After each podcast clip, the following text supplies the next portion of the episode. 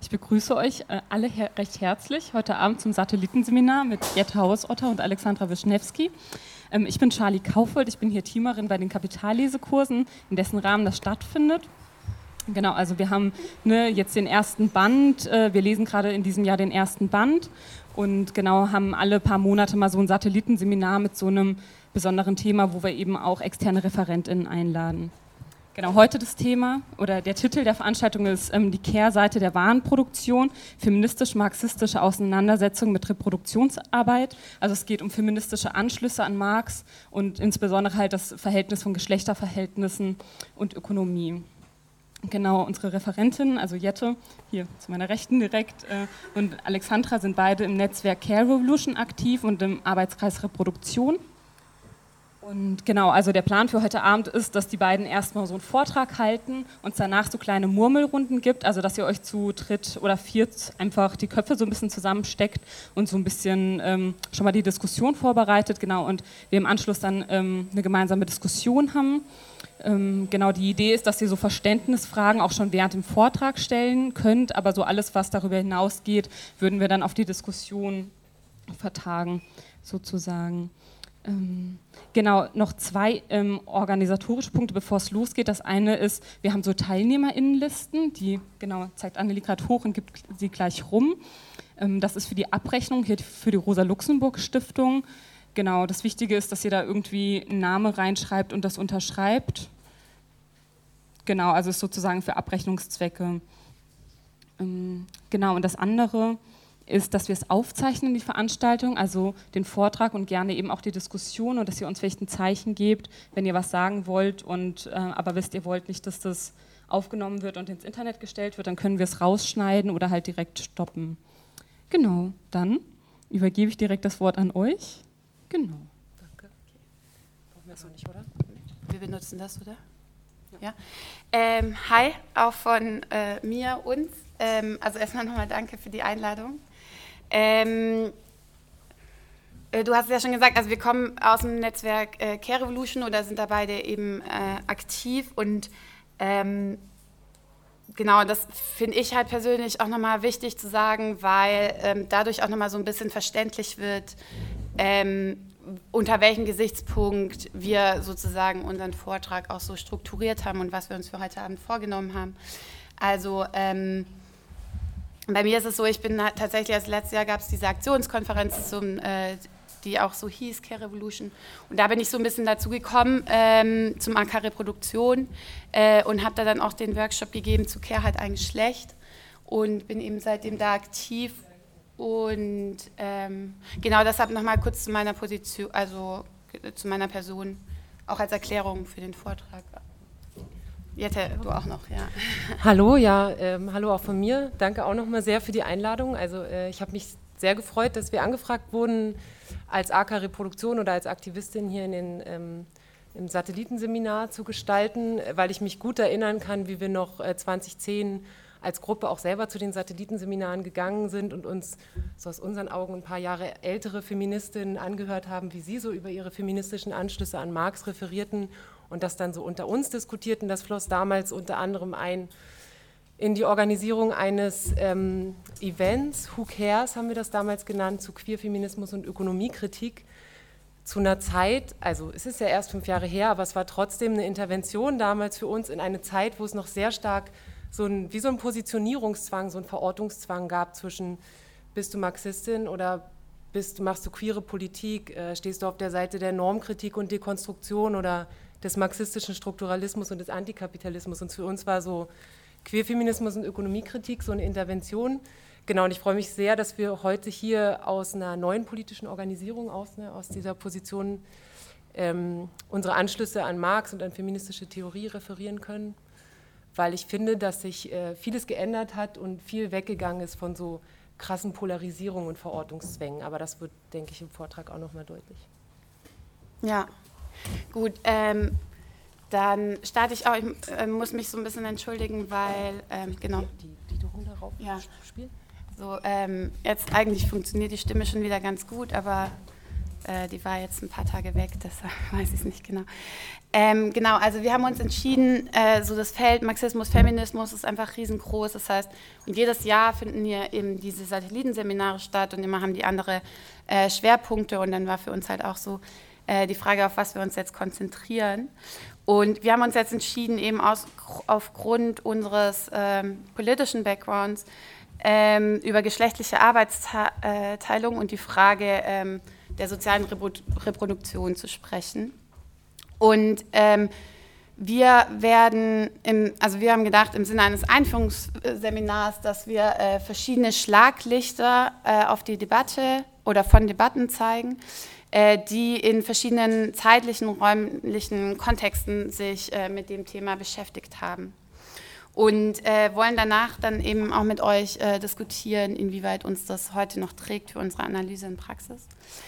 Ähm, Genau. Unser Ziel ist es, Interesse dafür zu wecken, feministische Kritik der politischen Ökonomie weiterzudenken. Ähm, feministische Kritik der politischen Ökonomie heißt für uns, die ökonomische Dimension der Geschlechterverhältnisse in den Blick zu nehmen, ohne sie ökonomistisch aus dem Kapitalverhältnis abzuleiten. Im Zentrum steht der Zusammenhang von Kapitalakkumulation und sozialer Arbeitsteilung.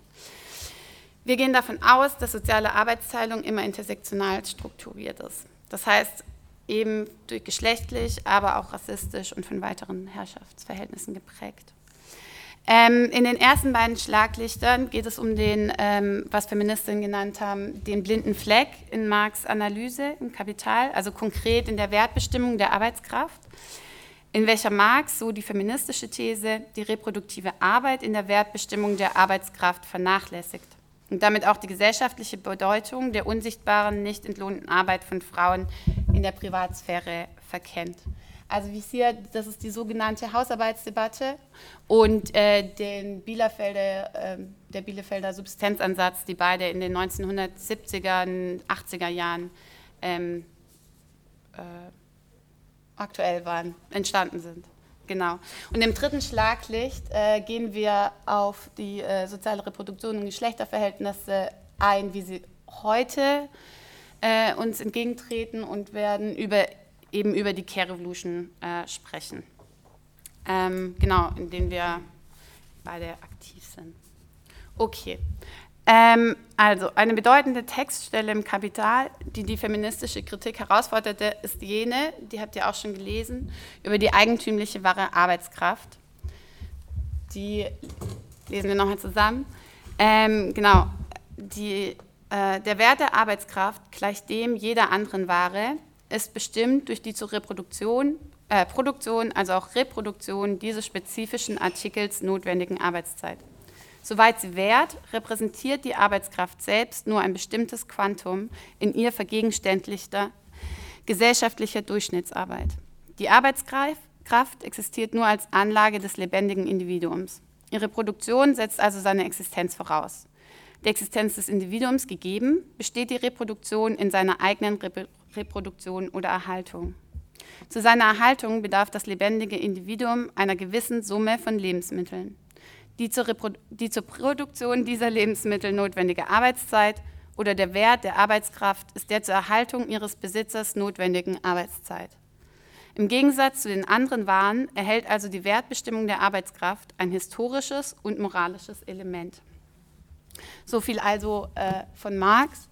Feministische Kritik setzt nun daran an, dass Marx nur jene Arbeitszeit einberechnet, die für die Herstellung der notwendigen Lebensmittel geleistet werden muss. In den Wert der wahre Arbeitskraft kann nur eingehen, was selbst von Wert ist, also der Wert von Waren. Der Wert von Waren wird im Rahmen der kapitalistischen Verwertungsprozesses erstellt und für die Reproduktion käuflich erstanden und konsumiert. Die Arbeit, die die Hausfrau leistet, diese Lebensmittel zuzubereiten und äh, was sie sonst noch darum macht, wird deshalb nicht berücksichtigt. Als Arbeit unter kapitalistischen Verhältnissen gilt im Kapital nur die Lohnarbeit. So, dieses Verständnis, das sich dann auch in der gewerkschaftlichen Organisierung äh, fortgesetzt hat, wurde in der Hausarbeitsdebatte der 70er, 80er Jahre angegriffen. In Bezug auf geschlechtliche Arbeitsteilung ist diese Debatte immer noch die äh, bekannteste und auch eine, die eben heute noch viel zitiert wird, warum wir sie auch äh, gerne ausgewählt haben. Äh, Startpunkt der Debatte ist Maria Rosa äh, della Costas Buch äh, mit dem tollen Titel Die Macht der Frauen und der Umsturz der Gesellschaft. Ähm, genau, das 1973 in Deutschland erschien. Das steht im äh, Kontext äh, des italienischen Operaismus, der äh, vor allem dafür bekannt ist, dass er die Klassenkämpfe wieder zurück an den Ort äh, der Produktion holen wollte, im Gegensatz zu der damals geläufigen äh, Parteipolitik. Äh, Im Laufe der 60er Jahre wurde aber auch der, ähm, gab es auch innerhalb des italienischen Operaismus immer mehr Kritik daran, dass sie sich am Massenarbeiter, am männlichen Massenarbeiter ähm, orientiert haben. Ähm, genau, für die Hausarbeitsdebatte ist aber trotzdem der Hintergrund wichtig, dass es eben um eine Verortung im Klassenkampf gab und dass es auch äh, verschiedene politische Schlussfolgerungen äh, gleich geblieben sind, wie jenes zum Beispiel nach einem garantierten Mindesteinkommen, was später nochmal kommt. Historischer Hintergrund ist ebenso der Fadismus als Begriff für ein, ein Ernährermodell, also jenes äh, Arrangement, in dem die Männer einen Familienlohn erhalten haben das ermöglicht hat, dass auch die Frauen zu Hause bleiben konnten und die Reproduktionsarbeit übernommen haben. In Italien bestand zu dieser Zeit äh, auch im Verhältnis zu anderen europäischen Ländern noch immer eine sehr geringe Frauenerwerbsquote, was auch für die äh, Frauenbewegung damals ein wichtiger An, äh, Antrieb war. Äh, in Frage gestellt wurde auch die äh, Politik der Linken, die äh, immer noch sehr in dem Hauptwiderspruch, Nebenwiderspruch denken verhaftet war, also sozusagen ähm, den Hauptwiderspruch zwischen Arbeit und Kapital gesehen haben und sowas wie äh, Unterdrückung, Ausbeutung in Familie ähm, nicht als Nebenwidersprüche abgetan haben. Ähm, Dalla Costa beschreibt jetzt in ihrem Buch die Entstehung dieses Ernährermodells und die Trennung der Arbeit arbeiten in jene innerhalb der Produktionssphäre und jene außerhalb und innerhalb des Hauses und außerhalb. Und äh, sowohl, genau, und die Zuweisung an die Geschlechter. Also erst die Entstehung des Lohnarbeiters schuf auch die isolierte Hausfrau und die Kleinfamilie. Die Trennung vollzog sich gleichzeitig zwischen bezahlter und unbezahlter Arbeit, also zwischen innerhalb und außerhalb der Produktion. Das Fehlen des Lohns für die Hausarbeit verschleiere dabei, dass auch hier Ausbeutung stattfinde. Die Arbeit der Hausfrau erscheine vielmehr als persönliche Dienstleistung außerhalb des Kapitals. Äh, obwohl die von Frauen gemachte Hausarbeit außerhalb des Produktionszirkels stehe, ist sie nach Dalla Costa aber dennoch produktiv, weil das Lohnsystem nicht ohne die Hausarbeit auskomme. Und das widerspricht äh, der Auffassung von produktiver Arbeit, wie Marx sie vertritt. Er schreibt nämlich, ähm, der Begriff des produktiven Arbeiters schließt daher keineswegs bloß ein Verhältnis zwischen Tätigkeit und Nutzeffekt, zwischen Arbeiter und Arbeitsprodukt ein, sondern auch spezif ein spezifisch gesellschaftliches, geschichtlich entstandenes Produktionsverhältnis, welches den Arbeiter zum unmittelbaren Verwertungsmittel des Kapitals stempelt. Produktiver Arbeiter zu sein, ist daher kein Glück, sondern ein Pech. Produktiv ist Arbeit also erst dann, wenn sie erstens in direkter Beziehung zum Kapital steht und zweitens Mehrwert pro, pro, äh, produziert. Mit dieser Auseinandersetzung oder dieser Definition bei Marx setzt sich Dalla Costa aber gar nicht weiter groß auseinander, weil ihr Eingriff viel stärker auf politischer Ebene zu äh, lesen ist. Ähm, das Verhältnis von Hausarbeit und Mehrwert bleibt bei Dalla Costa deshalb letztlich untertheoretisiert. Die Ausweitung des Produktivitätsbegriffs gilt durch ihre unentbehrliche Funktion bei der Herstellung der wahre Arbeitskraft und daher für den Kapitalismus insgesamt vielmehr einfach als Gesetz. Ähm, noch ein Zitat von ihr. Ähm, bezüglich der Bestimmung der Lohnarbeit ist immer wieder behauptet worden, dass die Frau bei der Hausarbeit nicht produktiv sei. Tatsächlich trifft genau das äh, das Gegenteil zu. Äh, wenn man an die enorme Mengen gesellschaftlicher Dienstleistungen denkt, die die kapitalistische Organisation in private Tätigkeiten umwandelt, indem sie sie der Hausfrau aufbildet. Die Produktivität der Hausarbeit ist dann für ihre politischen Konsequenzen äh, sehr zentral. Ähm, in in Kritik an der Arbeiterbewegung, die sich eben auf die Fabrik und die Lohnarbeit konzentriert, gehören, sie, äh, gehören für sie der Kampf gegen beide Formen der Arbeit, also sowie Lohn sowie Hausarbeit, ähm, zusammen. Die Hausfrau ist damit Teil des Klassenkampfes. Ihre Befreiung liegt nicht in der Integration in den Arbeitsmarkt. Und dazu das äh, wirklich schönste Zitat von ihr. Äh, niemand von uns glaubt daran, dass sich die Emanzipation, die Befreiung durch die Arbeit vollzieht. Arbeit bleibt immer Arbeit, sei es im Haus oder außerhalb. Die Autonomie des Lohnarbeiters besteht darin, ein freies Individuum für das Kapital zu sein. Dies gilt für die Frauen nicht weniger als für die Männer. Wer behauptet, dass die Befreiung der Frau der Arbeiterklasse darin liegt, eine Arbeit außerhalb des Hauses zu finden, erfasst nur einen Teil des Problems, aber nicht seine Lösung. Die Sklaverei des Fließbands ist keine Befreiung von der Sklaverei des Spülbeckens. Wer dies leugnet, leugnet auch die Sklaverei des Fließbands und beweist damit noch einmal, dass man, wenn man die Ausbeutung der Frauen nicht begreift, auch die Ausbeutung des Mannes nicht wirklich begreifen kann. Also ja, genau. Ich finde es ein wahnsinnig tolles Zitat, das so viel ausdrückt.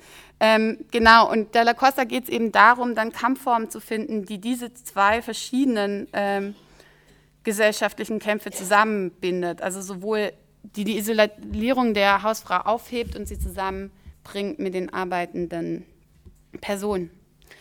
Ähm, eine Form, die sich aus dieser Streitschrift ergab, war die Kampagne nach Lohn für Hausarbeit, die vor allem in Italien, England äh, und Deutschland eine Rolle spielte. Ähm, Ziel ist eben, die Ausbeutung und die Unterdrückung in ihrer Verbindung zu thematisieren. Ähm, es ist vielmehr eine, es ist also eine Perspektive, also diese Forderung Lohn nach Hausarbeit ist eine Perspektive, ein strategischer Eingriff, um die Bedeutung der unbezahlten Arbeit aufzuzeigen ähm, und den Bereich des äh, Privaten zu politisieren. Äh, Gegnerinnen haben dem vorgeworfen, dass sozusagen die Rolle der Frau, der Hausfrau noch viel äh, stärker zementiert werden würde durch so eine, äh, durch einen Lohn ähm, was man ja heutzutage auch am äh, Betreuungsgeld so ganz gut nachempfinden kann. Ähm, genau, aber ich sehe das sehr stark als äh, Diskursintervention. Äh, die Debatte blieb allerdings auf das fordistische Familienmodell beschränkt und konnte weder die internationalen Zusammenhänge noch die Veränderung dieses fordistischen Modells äh, erfassen und verebbte damit mit der Zeit. Ähm, Eben, also trotz seiner begrifflichen Unschärfe beim Thema Produktivität oder im Anschluss an Marx ist die politische Dimension dieses Textes und der anschließenden Kampagne ziemlich zentral und auch äh, für heutige Fragen immer noch relevant. Vor allem, und das ist eben auch, was später nochmal vorkommt bei unserem Ansatz in der Care Revolution, ähm, wie die Spaltung in Lohn- und Nichtlohnarbeit und die geschlechtliche Zuteil äh, Zuteilung eigentlich in einer linken Organisierung aufgegriffen werden kann. Genau. Ähm, der zweite Ansatz, äh, den äh, wir ausgesucht haben äh, für heute, ist der Bielefelder Subsistenzansatz. Bin dann nach der Universität der Autorinnen, das ist Claudia von Werlhoff, Maria Mies und Veronika Benhold-Thompson, die sowohl einzeln als auch zu dritt immer wieder davon geschrieben haben. Ähm, genau, er greift ebenfalls die geschlechtliche Arbeitsteilung auf, nimmt aber viel stärker die äh, noch Bezug auf den globalen Süden. Äh, sie, sowohl die Hausarbeit im globalen Norden als auch die Arbeit von Kleinbäuerinnen und Marginalisierten im globalen Süden fassen sie unter den Begriff der Subsistenzarbeit bzw. der Subsistenzproduktion. Ihnen sei gemein, dass es sich um unbezahlte, unbewertete, außerhalb des Lohnarbeitsverhältnisses stehende, zur direkten Erhaltung des Menschen stattfindende Arbeit ist. So als äh, Definition. Dieses äh, genau, die, die, Definition, dann kam eben auch rein, dass sie Gebär- und Sexualverhalten da auch mit einzählen, was dann immer wieder Kritik daran ähm, hervorgerufen hat, dass sie doch in einem äh, ziemlich starken Biologismus ähm, verwurzelt sind. Also eine Kritik, die ich auch teilen würde. Ähm, die Begrifflichkeit benutzen die Bielefelderinnen, um die Analogie der Arbeiten herauszustellen und um gleichzeitig die Unzulänglichkeiten der Marxischen Begriffe für ihre Analyse zu bezeichnen. Also allein in der neuen Begrifflichkeit sieht man auch so ein bisschen, dass sie äh, von Marx doch stärker weggehen. Ähm, genau, aufgrund der Rolle des Lebensschaffens sehen sie auch in, den, in der Subsistenzarbeit die eigentliche Basis des Kapitalismus. Kurz gefasst, nur durch die Subsistenzarbeit wird das Leben geschaffen, welches das Kapital dann äh, benötigt. Im Grunde schließen sie an eine ähm, These von Rosa Luxemburg an, die in ihrer Imperialismusanalyse die äh, Ansicht vertritt, dass der Kapitalismus ein System sei, das ohne die Einverleibung von nicht kapitalistisch organisierten Bereichen nicht überlebt. Also die immer meinte, man, äh, ähm, der Kapitalismus äh, verleibt sich Kolonien ein, um überhaupt seine Existenzweise noch ähm, aufrechtzuerhalten, der dann aber irgendwann daran scheitert, dass alles ähm, einverleibt worden ist und es einfach nichts mehr gibt. Äh, Im Gegensatz zu Rosa Luxemburg gehen die Bielefelderinnen aber davon aus, dass die Subsistenzproduktion dem Kapitalismus nicht vorgelagert ist, sondern in der ihnen gegenwärtigen Form erst mit dem Kapitalismus entstanden ist und daher eben auch nicht einverleibt wird. Ähm, genau, Werlhoff, ein Zitat von Werlhoff dazu.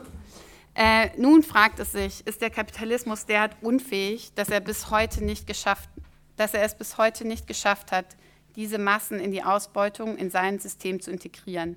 Ist er denn jetzt gar dabei, sich selbst abzuschaffen, indem er die freie Lohnarbeit abschafft? Das wäre doch ziemlich unwahrscheinlich. Die Lösung des Rätsels ist höchst, höchst einfach. Sie lautet, es ist alles umgekehrt. Nicht 10% freie Lohnarbeiter, sondern 90% unfreie Nichtlohnarbeiter sind die Säule der Akkumulation und des Wachstums. Sind die wahren Ausgebeuteten, sind die wahren Produzenten, sind die Norm, der allgemeine Zustand, in dem sich der Mensch im Kapitalismus befindet. Ähm, die Herausbildung oder Verfestigung, also das ist sozusagen auch innerhalb der Schriften von den Bielefelderinnen ähm, nicht einheitlich. Ähm, die Herausbildung der geschlechtlichen Zuteilung fassen Sie mit dem Begriff der Hausfrauisierung. Und Sie meinen da, ähm, genau, Hausfrauisierung heißt dann zum einen die historische Domestizierung der Frau, die sie in Abhängigkeit zu ihrem Mann setzt.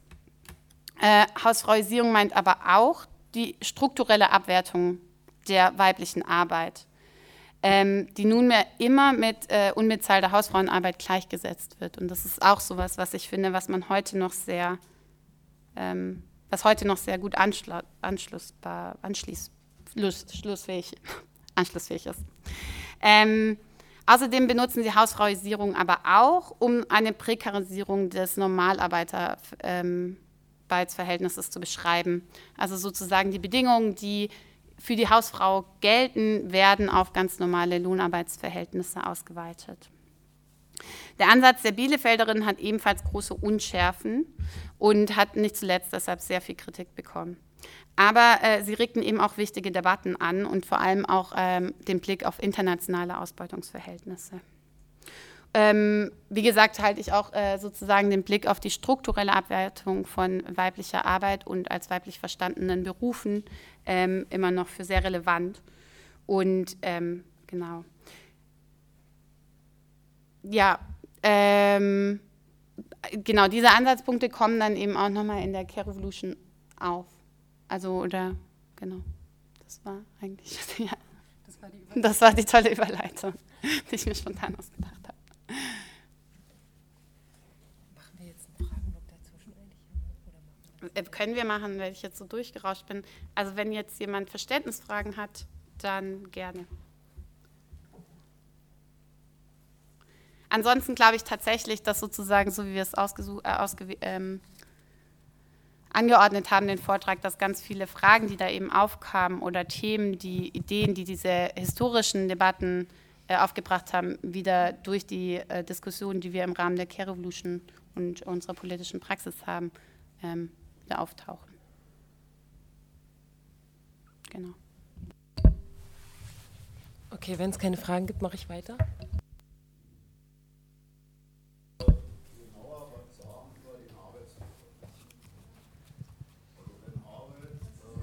Red mal mit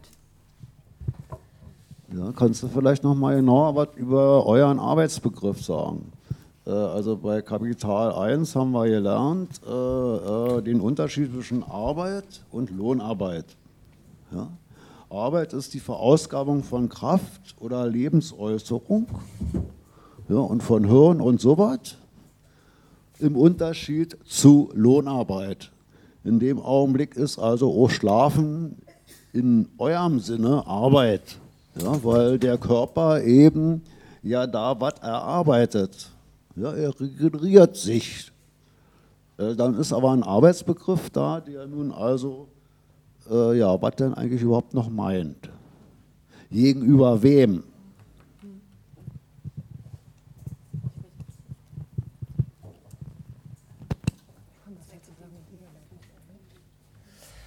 Ähm, also ich würde das, äh, nehme das als Überleitung tatsächlich in, das, ähm, in meinen Einstieg von dem zweiten Vortragsteil, den ich mache, weil ich ähm, einsteige mit Definitionen von Care-Arbeit und Reproduktionsarbeit. Und wir haben ja jetzt äh, mit diesen beiden Beispielen aus den 70ern und 80ern waren ja Beispiele, den Arbeitsbegriff sehr stark zu erweitern.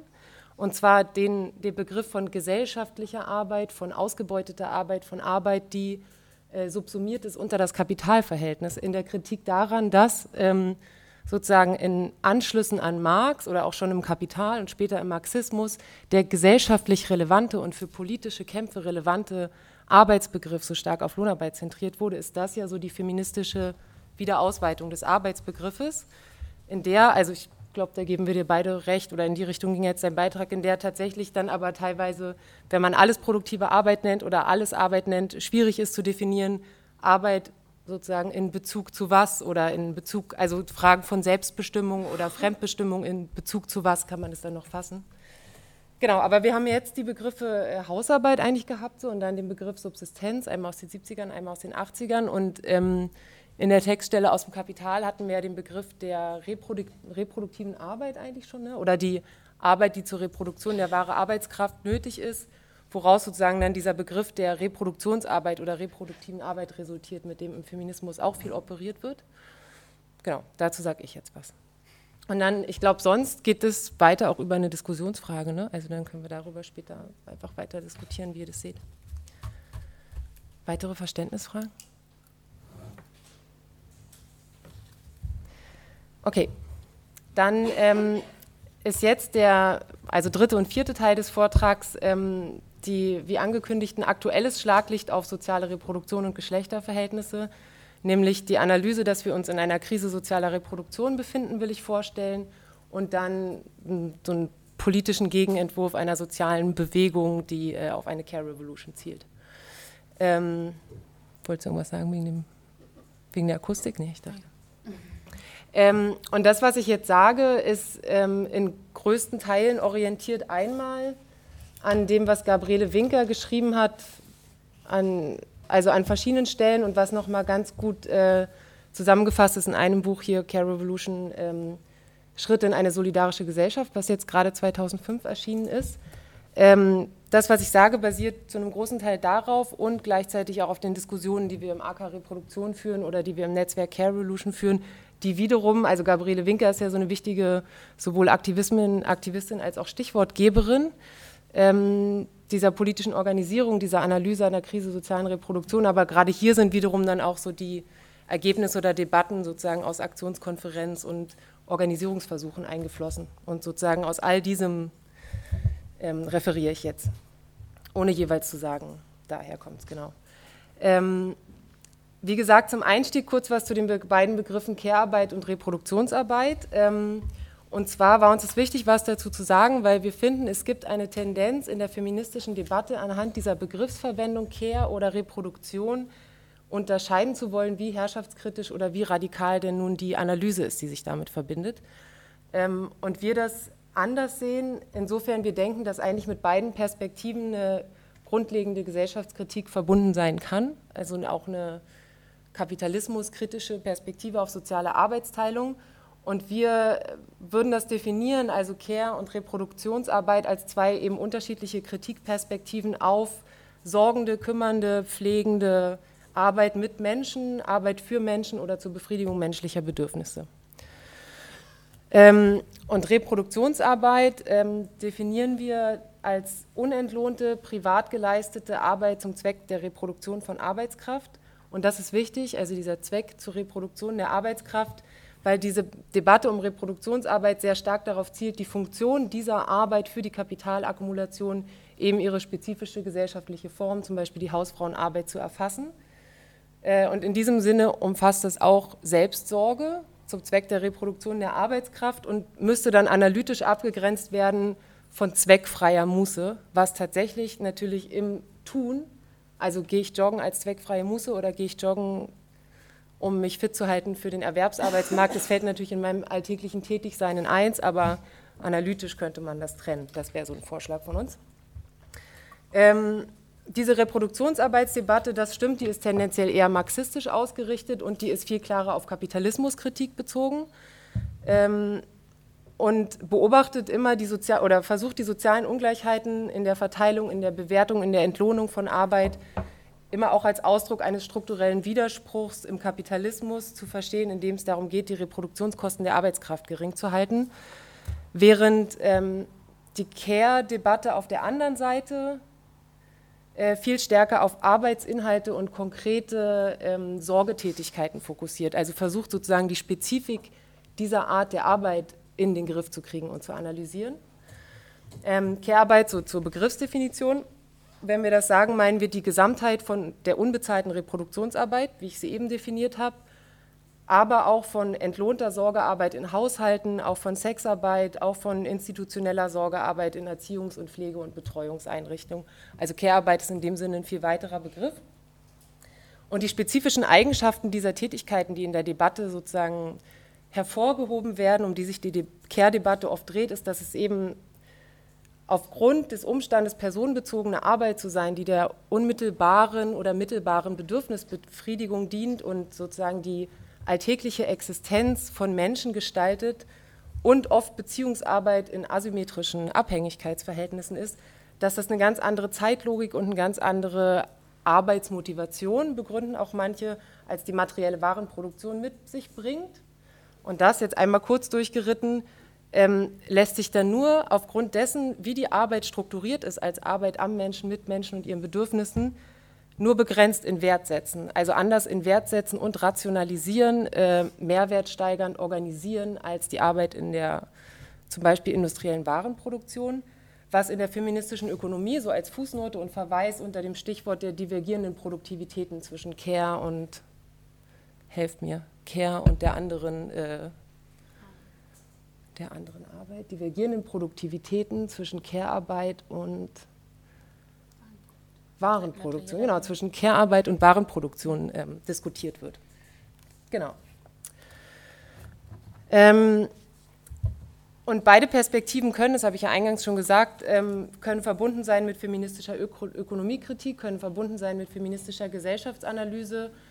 Ähm, und nehmen auch beide eigentlich immer in den Blick, also sind insofern auch feministisch, dass sie äh, in den Blick nehmen, dass Care- und Reproduktionsarbeit gesellschaftlich zu ganz großen Teilen Frau, Frauen zugeordnet werden, ähm, weiblich konstruiert werden, was, also das vielleicht auch nochmal zu einer zu der Haltung, die wir dazu haben, oder der Position, die wir zu einer Debatte einnehmen, die sich daran so anschließt. Jetzt kommen so ein paar Fußnoten dass das selbstverständlich, also in unserer Ansicht keine jetzt strukturlogische Notwendigkeit ist, dass diese Arbeit als weibliche konstruiert wird, sondern dass es historisch konkrete Prozesse gab, äh, die mit der Herausbildung des bürgerlichen, autonomen, männlichen, in der Öffentlichkeit tätigen Subjekts zusammenhängen, die dann Kehr in die Privatsphäre und an das Weibliche delegiert, so als historischer Prozess und nicht als, als Gesetz des Kapitals oder so. Genau, und deswegen im Folgenden sprechen wir halt sowohl von Krise sozialer Reproduktion, von reproduktiver Arbeit, als auch eben von Care-Arbeit, so teilweise auch wild durcheinander, ein bisschen auch mit dem, ähm, mit dem Wollen, also diese verschiedenen Debatten und Perspektiven zusammenzubringen, statt sie auseinander zu dividieren. Äh, zur Krise sozialer Reproduktion, was wir darunter verstehen. Jetzt kommt bei mir auch zweimal Schlag nach bei Marx. Ähm, wieder MEW 23, Seite 417. Ähm, wenn wir das gerade richtig äh, besprochen haben im Vorhinein, habt ihr das, wurde das gerade in dem Kurs, wer auch immer in dem äh, Lektürekurs ist, gerade gelesen und diskutiert die Stelle. Äh, also kommen jetzt in zwei Textstellen, die und die nächste, ähm, die so auf den grundlegenden Widerspruch im Kapitalismus verweisen zwischen der Profitmaximierung und der Reproduktion der Arbeitskraft. Das hier ist aus dem Kapitel der relative Mehrwert, glaube ich. Und dann schreibt Marx, indem die Maschinerie alle Glieder der Arbeiterfamilie auf den Arbeitsmarkt wirft, verteilt sie den Wert der Arbeitskraft des Mannes über seine ganze Familie. Sie entwertet daher seine Arbeitskraft. Der Ankauf der in vier Arbeitskräfte zum Beispiel parzellierten Familie kostet vielleicht mehr als früher der Ankauf der Arbeitskraft des Familienoberhaupts, aber dafür treten vier Arbeitstage an die Stelle von einem und ihr Preis fällt im Verhältnis zum Überschuss der Mehrarbeit der vier über die Mehrarbeit des einen. Vier müssen nun nicht nur Arbeit, sondern Mehrarbeit für das Kapital liefern, damit eine Familie lebe. Ähm, das, äh, also ist interessant zu hören, äh, was und wie viel ihr darüber dann so diskutiert habt, vielleicht im Kurs. Ich hab, wir haben das eigentlich jetzt nur rausgesucht, um sozusagen im Anschluss an Marx ähm, auf diese Tendenz des Kapitals oder der Kapitalakkumulation hinzuweisen, die Arbeitskraft zu entwerten, um die ausbeutbare Mehrarbeit zu erhöhen. Also dazu sozusagen der Verweis auf diese Textstelle. Ähm, was zum Beispiel darüber geschehen kann, möglichst viele Menschen in, ähm, in Erwerbsarbeit zu bringen und möglichst wenig staatliche Transferleistungen ähm, in, und äh, möglichst wenig äh, Lohnkosten in Familienlöhne und staatliche Transferleistungen über Steuern in ähm, soziale Infrastruktur zu investieren. So. Das zweite, die zweite Textstelle, nee. Oh, es fehlt eine. Die muss ich euch vorlesen. Die ist auch ganz kurz. Ähm, die zweite Textstelle, auch aus dem MEW 23, Seite 280. Ich glaube, da geht es entweder um den einfachen Mehrwert oder um den Arbeitstag oder so. Ich habe das Kapitel nicht ganz präsent. Die ist, aber in seinem maßlosen blinden Trieb, seinem Werwolfs Heißhunger nach Mehrarbeit, überrennt das Kapital nicht nur die moralischen, sondern auch die rein physischen Maximalschranken des Arbeitstages. Es usurpiert die Zeit für Wachstum, Entwicklung und gesunde Erhaltung des Körpers. Genau, auch hier ähm, erscheint eben die reproduktive Tätigkeit zur Erhaltung, ähm, zur Erhaltung der individuellen Lebens- und Arbeitskraft als Kostenfaktor für die Akkumulation und als etwas, wofür das Kapital sich nicht interessiert, obwohl es ja für, auf die lebendige Arbeit angewiesen ist, ja, auf die Anwendung der lebendigen Arbeit, um Mehrwert zu generieren. Und gleichzeitig hat es diesen Drang, lebendige Arbeit zu zerstören, indem es sie überanwendet, überausbeutet. Genau, und bevor ich äh, jetzt zu heute komme, Krise sozialer Reproduktion, vielleicht noch ganz schematisch vorweg. Das sind ja so Sachen, die wir, also die wir dann in der Vordiskussion so hatten, weil man weiß ja nicht, in was für einen Raum spricht man rein, wie viel ist eh schon klar und alle nicken das so ab oder manche finden es halt interessant. Deswegen ganz kurz einmal schematisch vorweg und in alles können wir ja später tiefer einsteigen, wie auch immer. Ähm, dass dieser Umgang mit diesem Widerspruch, den ich versucht habe, gerade so an Marx, äh, wie Marx ihn formuliert, zu zeigen, dass der sich ja historisch ändert. Also so ganz äh, kursorisch im Frühindustriali äh, Frühindustrialismus äh, gab es den Pauperismus, also die krasse Verelendung und Verarmung der arbeitenden Klassen, also der lohnabhängigen arbeitenden Klassen, war so die Antwort darauf. Darüber schreibt dann Friedrich Engels in die Lage der arbeitenden Klasse in England über Wohnungselend, Krankheiten, Kindersterblichkeit und so weiter. Das ist ja eine Möglichkeit, mit diesem Widerspruch umzugehen. Dann, äh, ganz schematisch, wurde die sozialstaatliche Umverteilung erkämpft. Ja? Ähm, das fordistische Hausfrauenmodell samt auch eben Familienlohn und einem auf Massenkonsum basierender Lebensweise war dann die dementsprechende Antwort auf den Umgang mit diesem Widerspruch. Und ähm, konnte sich, ich glaube, das haben wir jetzt schon zur Genüge gesagt, sich ja historisch auch nur durchsetzen, weil sie zur bürgerlich-patriarchalen Ideologie von zwei Geschlechtscharakteren halt so schön passte. Und wie es heute aussieht, ähm, darauf wollen wir hinaus. Verständnisfragen? Nein. Ähm, genau, also man hört so aller Orten, äh, in, ja, in der Presse kann man sagen, man hört von Sorgelücken, man hört von, von Kehrlücken, man hört von Zeitmangel, man hört von Stress. Äh, der Staat sorgt sich äh, um fehlenden Nachwuchs, äh, thematisiert es eher so unter der Perspektive des demografischen Wandels. Ähm, und für viele feministische Marxistinnen sind genau diese ganzen ja, Care- oder Sorgearbeitslücken, auf die so in einzelnen ähm, Debatten verwiesen wird, sind das Ergebnisse einer neoliberalen Regulierung dieses eben genannten Widerspruchs und damit auch Teil einer Krise sozialen Reproduktion. Was heißt das? Das heißt, ähm, die fordistische Regulierungsweise ist ja so in den 1970er Jahren in die Krise geraten, weil ähm, Kurz zusammengefasst, weil es keine zufriedenstellenden Profitraten mehr zu realisieren gab in diesem, in diesem System des Fordismus. Ähm, außerdem, so als Fußnote, waren auch die normativ dazugehörenden Lebensweisen halt nicht mehr so, äh, nicht mehr so hegemoniefähig, aber das sozusagen den Zusammenhang, was macht das eine und das andere aus für eine gesellschaftliche Entwicklung, ist ja auch was, was viel diskutiert wird, auch im marxistischen Feminismus, könnten wir auch später noch drauf eingehen. Jedenfalls wird ähm, als Krise, als Reaktion auf die Fordismuskrise neoliberal umreguliert und zwar in allen möglichen gesellschaftlichen Bereichen. Also es gibt nur so beispielhaft, es gibt Lohnsenkungen, es gibt Kapitalverschiebungen auf die Finanzmärkte und so weiter. Und als ein Angriffspunkt unter vielen gibt es eben auch dieses Ernährermodell, was die Profitraten durch den hohen Wert der Arbeitskraft stark belastet hat, durch hohe Lohnkosten, durch hohe staatliche Transferleistungen und gleichzeitig auch Einsparungen von Staatsausgaben in der sozialen Infrastruktur. Und ähm, dieser neoliberale Angriff auf das Ernährermodell, wie wir ihn so seit den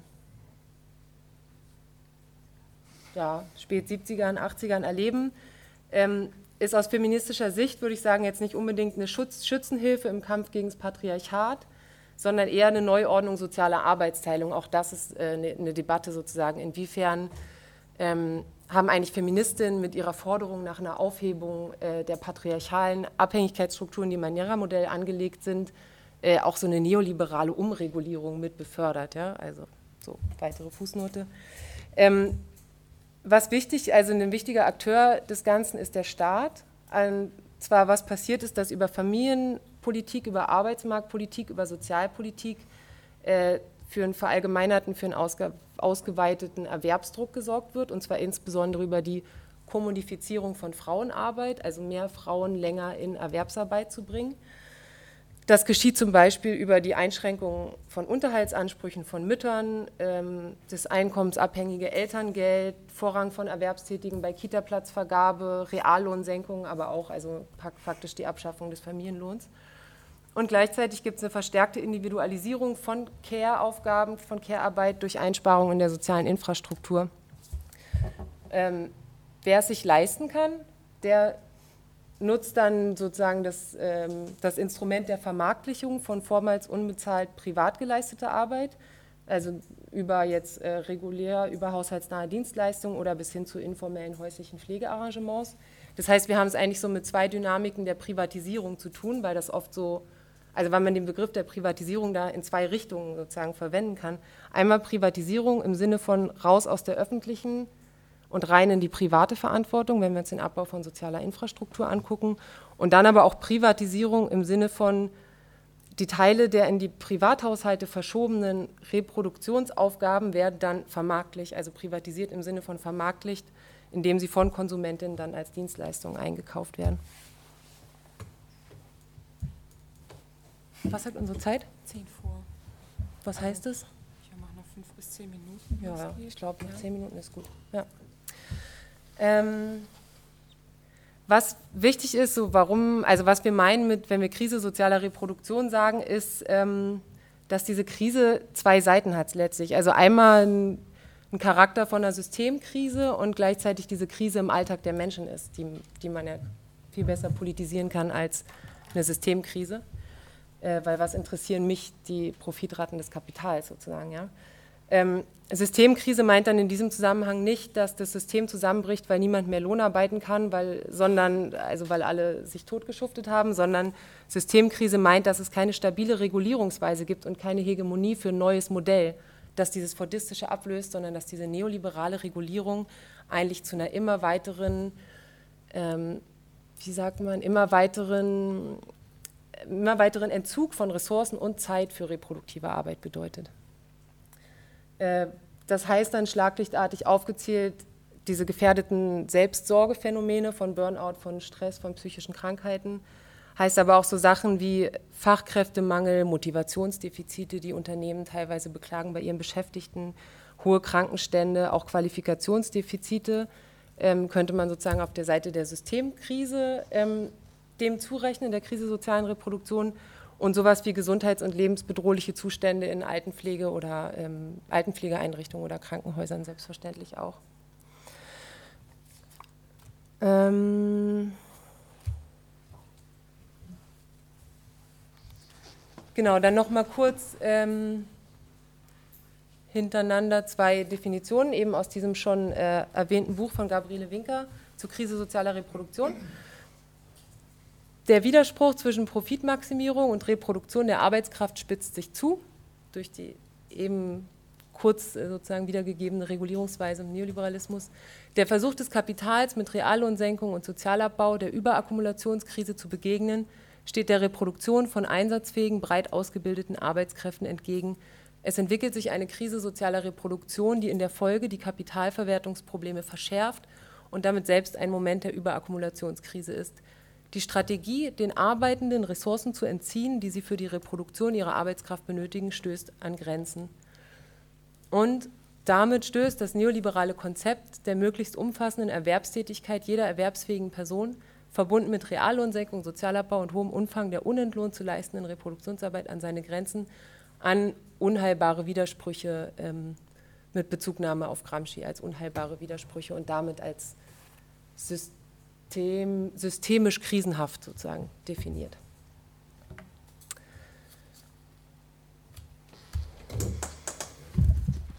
Genau, also vielleicht als kurzes Fazit, ähm, was es an dieser Krise sozialer Reproduktion zu politisieren gilt, ist zum einen, äh, dass man immer wiederholen kann, dass diese allumfassende Kommodifizierung von Arbeitskraft bei einer gleichzeitigen absoluten individuellen Verantwortung für die Arbeitskraftreproduktion, wie sie sich aus der Kapitallogik ergeben würde, theoretisch schon mal unmöglich ist, weil es halt sozusagen an die Grenzen der menschlichen Existenz stößt. Oder wir gehen halt zurück in den Pauperismus des Frühindustrialismus was ärgerlich. Oder, und sie entspricht selbstverständlich auch politisch nicht einem Gesellschaftsmodell, in dem jede nach ihren Fähigkeiten und alle nach ihren Bedürfnissen und so weiter teilhaben und ihre Bedürfnisse befriedigen können. Ähm, weshalb ich jetzt noch kurz äh, ein paar Sätze dazu sagen würden möchte, was wir in diesem Bündnis ähm, oder Netzwerk der Care Revolution sozusagen versuchen, politisch mit diesem ja, Widerspruch oder dieser Krisenhaftigkeit zu machen. Wir haben 2013 angefangen mit einer kleinen Gruppe von Linken, vielen Feministinnen und anderen Linken, ähm, mit diesem ja, Organisierungsansatz im Care-Bereich, kann man es vielleicht nennen. Oder vor allem ist es erstmal ein Vernetzungsansatz, weil, und der ist zunächst auch praktisch begrenzt auf den deutschsprachigen Raum, falls sich das jemand gefragt hat, äh, von wegen sozusagen ne, dieser internationalen Perspektive auf Ausbeutungsverhältnisse, die, sich mit sich, mit, die es mit sich bringt. Ähm, und unser Ausgangspunkt war, dass es sehr viele äh, unverbundene Initiativen und so politische Aktivitäten und auch so gegenseitige Unterstützungsaktivitäten, also Organisierung im Alltag gibt im Care-Bereich.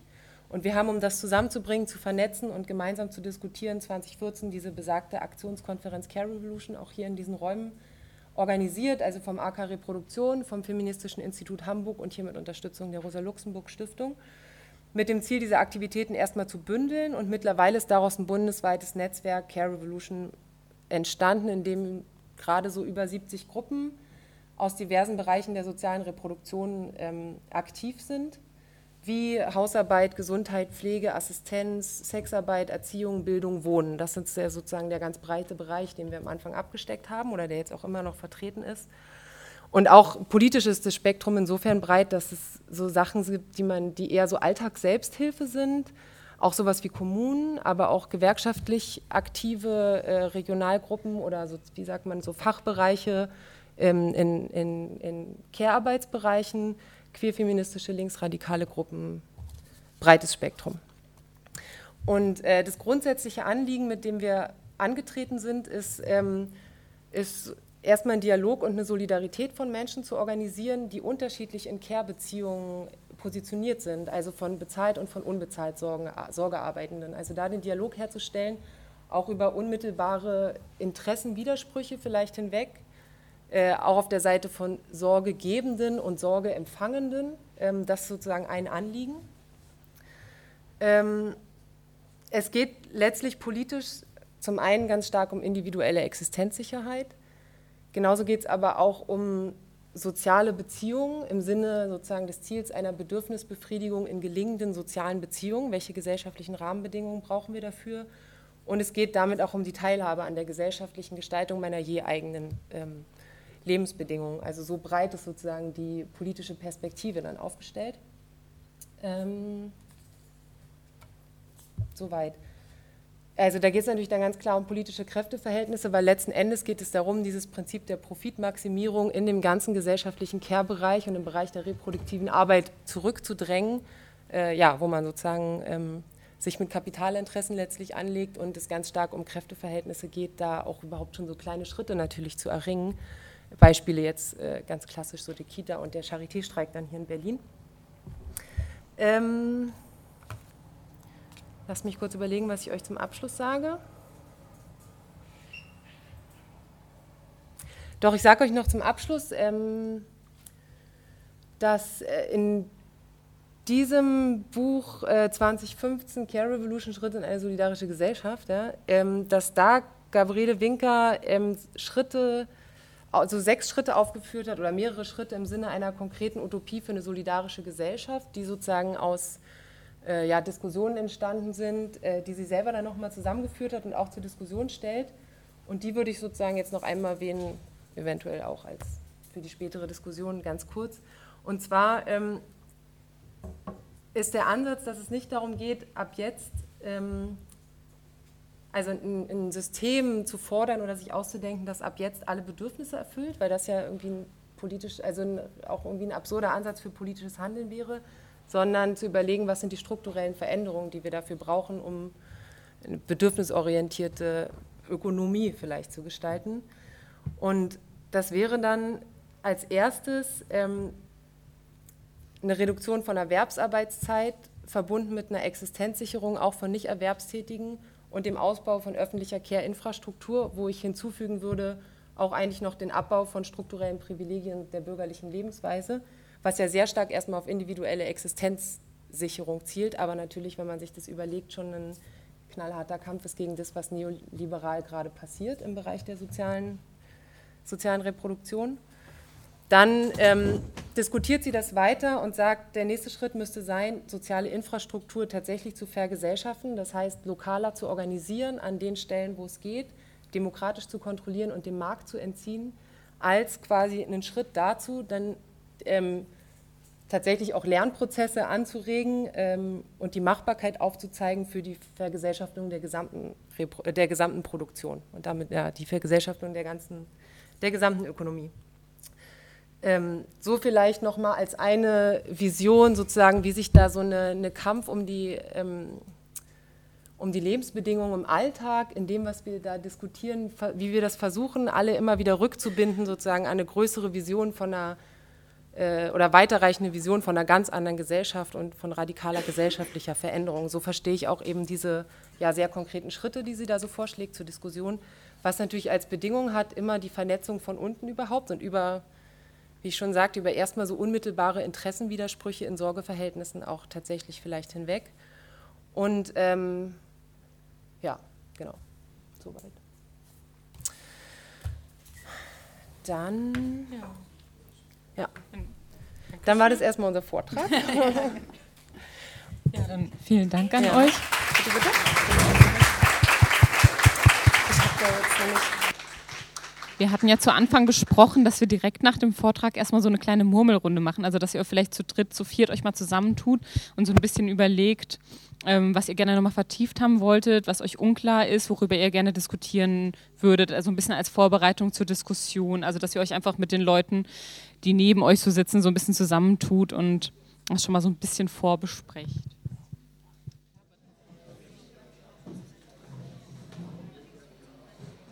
Genau, ich sehe schon, dass ihr alle ganz angeregt in Diskussionen vertieft seid. Vielleicht dreht ihr euch alle noch mal so ein bisschen nach vorne oder dass äh, genau wir uns wieder so ein bisschen mehr gegenseitig im Blick haben. Ja, vielleicht könnt ihr so ein bisschen mit uns teilen, was ihr jetzt so diskutiert habt oder vielleicht so ein bisschen so ähm, äh, so basalere Sachen zuerst, also äh, Sachen, die so mehr an Verständnis dran, dran sind. Sonst, wenn euch dazu jetzt nichts konkret einfällt, einfach das, was ihr gerade so ein bisschen diskutiert habt, was euch noch interessiert, wozu ihr gerne noch mehr hören wollt, genau, wo ihr ähm, ja eine Anmerkung zu habt oder genau auch eine kritische Nachfrage. Ja, hier vorne.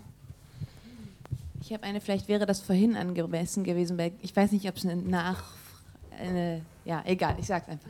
Ähm, die eine Sache war sozusagen, vorhin hast du so nebenbei gesagt, zu der Bielefelder Schule, dass die zum Beispiel auch ähm, kritisieren, so zum Beispiel inwiefern Sexarbeit oder Sexualität als Arbeit oder Kinderkriegen als Arbeit sozusagen fort. Also das fand, hast du nur erwähnt, dass du das ähm, kritisch findest, aber nicht warum, das würde mich interessieren. Und die andere Sache war äh, zu Jette, zu dem Punkt ähm, des Ernährers, ähm, der im Neoliberalismus gescheitert ist und ähm, und dass das sozusagen in den Zusammenhängen der Cab Revolution kritisch gesehen wird. Und sozusagen die Frage finde ich da drin immer, oder, so, oder dass ja von antifeministischer Seite dann sehr oft argumentiert wird, hier hätten die Feministinnen mit dem Neoliberalismus paktiert.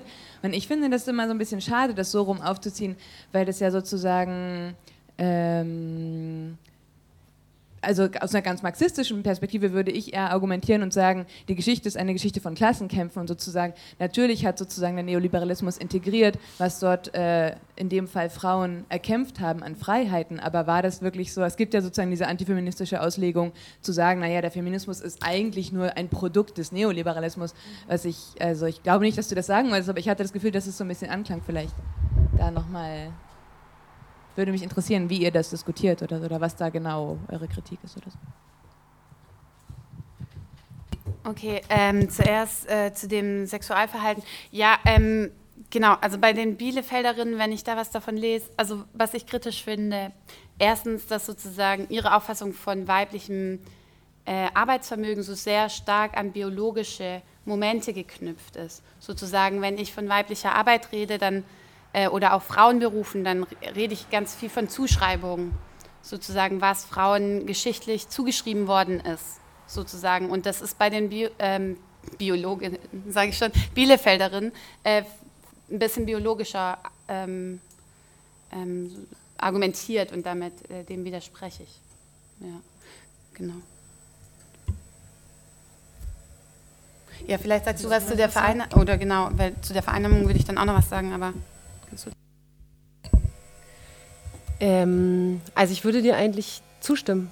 Und ähm, also ich würde dir zustimmen, dass, oder ich glaube, es ist müßig, sich zu überlegen, oder nee, nicht müßig, aber ich finde, ich finde es für mich nicht so gewinnbringend, historisch rauszufinden, ob äh, in dem Punkt des Kippen des Fordismus und dem Übergang in den Neoliberalismus, ob eigentlich die sozialen Bewegungen jetzt der Ursprung des Ganzen waren und dann oder ob sozusagen die Profitmaximierung in dem System gerät an ihre Grenzen und es geht einher damit, den Menschen, was sie eh schon fordern, an mehr an Freiräumen in Lebensweisen oder ähm, eine Befreiung aus bestimmten und aus bestimmten Abhängigkeitsverhältnissen, ob das das, ob das der Ursprung oder der Motor ist. Weil ich glaube tatsächlich, also ich bin so der Überzeugung, dass das halt zusammengeht, genauso wie ähm, was ich am Anfang sagte, dass ähm, die, die Frage, wie die Reproduktion organisiert wird und die reproduktive Arbeit im Kapitalismus, dass das so stark über Geschlechterverhältnisse organisiert wird, ist ja auch ein total ähm, historisches, ein historischer Fakt und nicht ein, also nicht ein struktureller Fakt oder strukturlogischer Fakt oder so. Und deswegen, also so teile ich deine, oder na gut, wenn du jetzt gesagt hast, die Geschichte ist die Geschichte der Klassenkämpfe, würde ich dagegen halten, dass die, eine Aushebelung des Ernährermodells vielleicht nicht möglich gewesen wäre, wenn es nicht auch zu teuer gewesen wäre und es bestimmten Kapitalfraktionen und auch einem Sparinteresse des Staates zugute gekommen wäre, äh, also wie jetzt kürzlich vor ein paar Jahren auch nochmal ähm, das Unterhaltsrecht zu reformieren und die, unter, wie heißen die Unterhaltsvorschusskassen sozusagen einzukassieren. Ja? Also das sind, ja, ist irgendwie so eine Henne- und Ei-Frage so ein bisschen. Und ich glaube, das Interessante ist halt, wie beides zusammenspielt. Und das Wichtige ist ja, wie man sich politisch dazu verhält sozusagen. Und ich glaube, klar, politisch-strategisch sich dazu zu verhalten, indem man immer wieder auch betont, was man selber da drin errungen und erkämpft hat an mehr Möglichkeiten der eigenen Lebensgestaltung in Bezug auf Geschlechterverhältnisse zum Beispiel, finde ich auch total wichtig. Ja, ja ich würde da auch gerne noch ganz kurz einhaken und zwar ähm, einerseits würde ich äh, Jette total zustimmen, so von wegen, äh, was ist an der Frage interessant, jetzt irgendwie den Motor zu finden, sondern sich so ein gegenseitig äh, stärkendes äh, Verhältnis zu sehen. Und andererseits finde ich, und deshalb finde ich halt zum Beispiel auch, ähm, bin ich immer wieder so erfrischt, wenn ich halt in, in dieses Buch reinlese, weil ähm, so, was vereinnahmt wurde, ist ja ganz auch äh, oft die Forderung einer bürgerlichen Frauenbewegung. Sozusagen, die eben, also man, man kann das ja auch verstehen im Sinne von ökonomischer Unabhängigkeit, die da äh, erlangt worden ist und so weiter, aber ähm, die halt sozusagen erstmal die Forderung nach Eingliederung in den Arbeitsmarkt nicht mehr mit weitergehenden Forderungen ähm, verknüpft hat oder die zumindest untergegangen sind oder nicht mehr so stark waren oder ähm, genau und das finde ich schon auch wichtig zu sehen. Genau. Genau, dann erneute Runde und vielleicht können wir tatsächlich auch mal so zwei, drei Fragen sammeln, dass das so ein, ähm, genau, dass erstmal so ein paar Wortmeldungen zusammenkommen. Gut, also hier vorne sind zwei.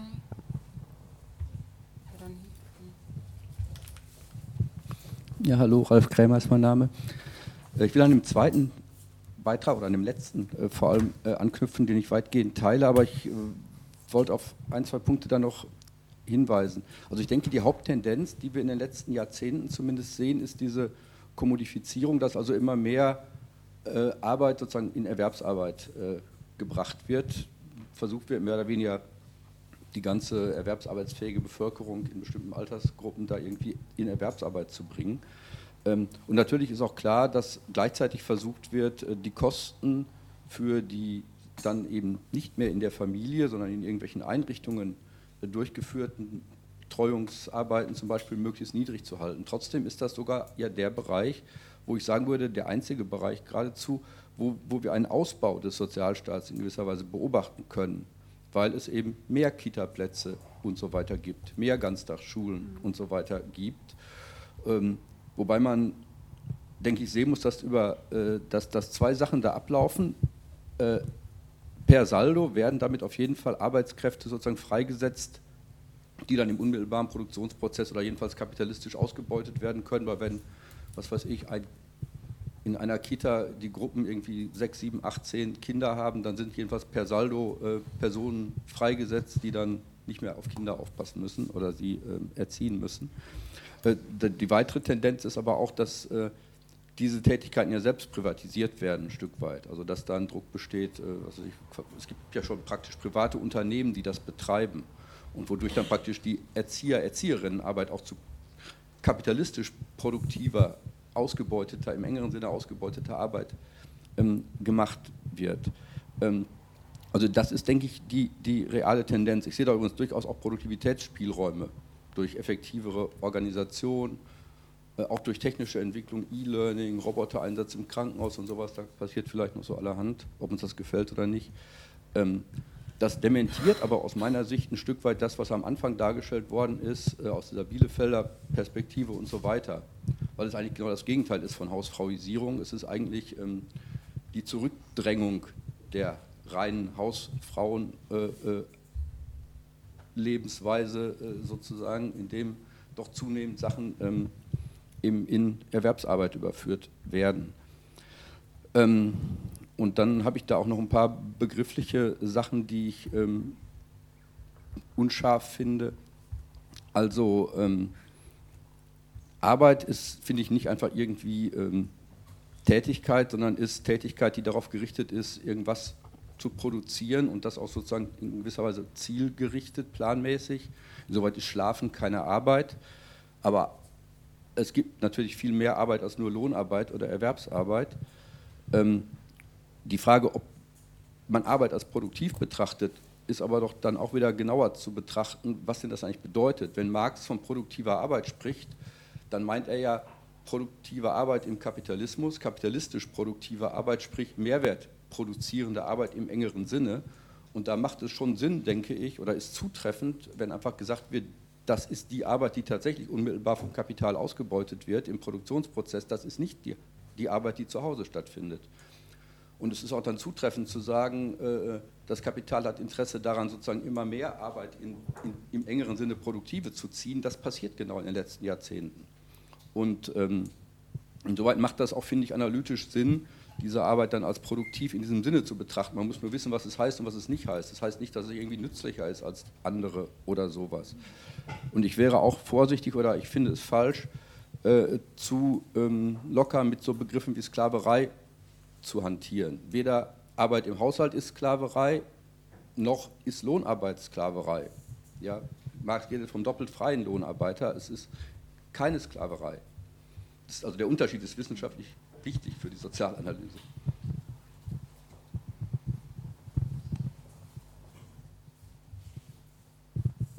Ja, also ich gehe in dieselbe Richtung äh, wie mein Vorredner. Äh, die Begrifflichkeiten sind einfach völlig diffus für mich. Also ich war richtig erschrocken. Ich hätte mehr erwartet, äh, äh, nach weiß ich, 50 Jahren oder 30 Jahren Feminismus, dass ein bisschen stabilere Geschichten bereits da sind. Mir kommt das vor wie so ein Kraut und Trüben. Äh, aber das wäre ja also eure Sache. Äh, wenn es denn aber um die Fakten geht, ja, dann kann ich doch nur sagen, also so wie ich es gelernt habe aus der Arbeiterbewegung, war mal Ziel, dass auch Mädchen zur Schule gehen, und zwar alle Mädchen. Dass dann Mädchen und Jungen zusammen unterrichtet werden. Äh, und dann war irgendwann auch klar, mindestens von der Arbeiterbewegung aus, dass auch Mädchen eine möglichst qualifizierte Ausbildung machen. Dann war irgendwann klar von der Arbeiterbewegung, dass auch Frauen die Möglichkeit haben, ein Studium zu machen. Das waren alles Kämpfe, die nun weggewischt werden als Neoliberalismus auch Frauen in möglichst qualifizierte Arbeitsverhältnisse, Lohnarbeitsart überhaupt erstmal zu bringen. Äh, ich kann doch nicht alles über eine Ökono äh, ökonomische Theorie, die sich auf Ökonomie konzentriert und die Begrifflichkeiten daraus entwickelt, nun alle anderen Widersprüchlichkeiten, die sich dann zeigen, nun versuchen also über diese komische, äh, doch sehr unzureichende äh, Theorie für solche sozialen Verhältnisse. Ja, noch ein Beispiel, ja, Kehr. Vielleicht ja, ist jetzt erstmal der Punkt Kehr? geklärt, ne? Eben Vielleicht können wir, weil noch andere Leute den auf der Fakten, Liste wie das die sind. Fakten Matze, verzerrt. Matze, jetzt ist Alex auf der Liste und dann hinten in der Reihe, ja, dass wir vielleicht, äh, die eine Frage ist jetzt ausgesprochen worden, jetzt ist Alex und dann da hinten, okay?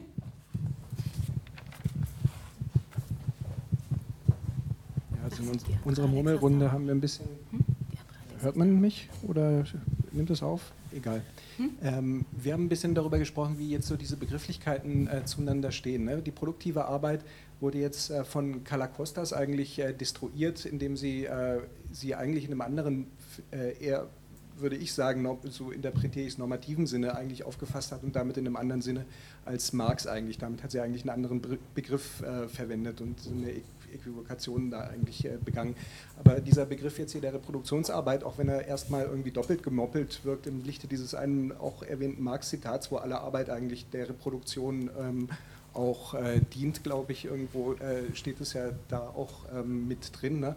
Äh, ist ja äh, dennoch dann eine, eine Teil... Ähm, Menge sozusagen dieser äh, allgemeinen Arbeit, die nicht nur produktive oder Lohnarbeit auch sein muss. Ne? Die, die, Frage wäre jetzt sozusagen, es ist jetzt äh, nicht im biologischen Sinne als irgendwie weiblich determiniert gesehen, aber vielleicht schon irgendwie sowas in dem Sinne, dass es ähm, ähm, verbunden ist in, ähm, mit, ähm, mit weiblichen Rollen ähm, und äh, so typischen Frauenberufen. Ist das sozusagen so gemeint, dass eigentlich so diese historische Herausentwicklung ähm, eigentlich einer, einer bestimmten Sphäre, die eben mit ähm, Frauen äh, ähm, assoziiert wird, äh, gemeint ist damit. Und dann wäre natürlich die Frage, also das ist natürlich dann schon so ein eigener Begriff, wie steht der in Beziehung zu den äh, Begrifflichkeiten jetzt, äh, die wir bei Marx jetzt im Kapital finden. Ne? Ähm, also man könnte, könnte man sagen, dass Reproduktionsarbeit dann eigentlich im allgemeinen Sinne dann in diesem unproduktiven Bereich äh, äh, Senso Marx gehört. Also äh, äh, Dienstleistung ist aber eben nicht nur Dienstleistung eben im Sinne, dass es äh, bezahlte Arbeit sein muss, sondern eben auch unbezahlte Dienstleistung sein kann, aber eben äh, eigentlich ähm, diesen Dienstleistungsbereich abdeckt. Und da wäre dann eigentlich die nächste interessante Frage, wie macht man dann die Abgrenzung eigentlich zu weiteren Dienstleistungen oder zum Beispiel zu freien Berufen? Ne?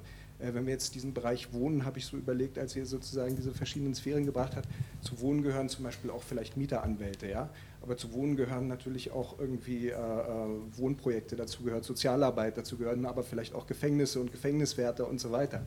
Ähm, und ähm, also insofern wäre die Frage eigentlich, wie grenzt man so Reproduktionsarbeit vielleicht von diesem ganzen großen Sektor der unproduktiven Arbeit bzw. der Dienstleistungsarbeit, die man vielleicht bei Marx als äh, Synonym sehen kann, ab.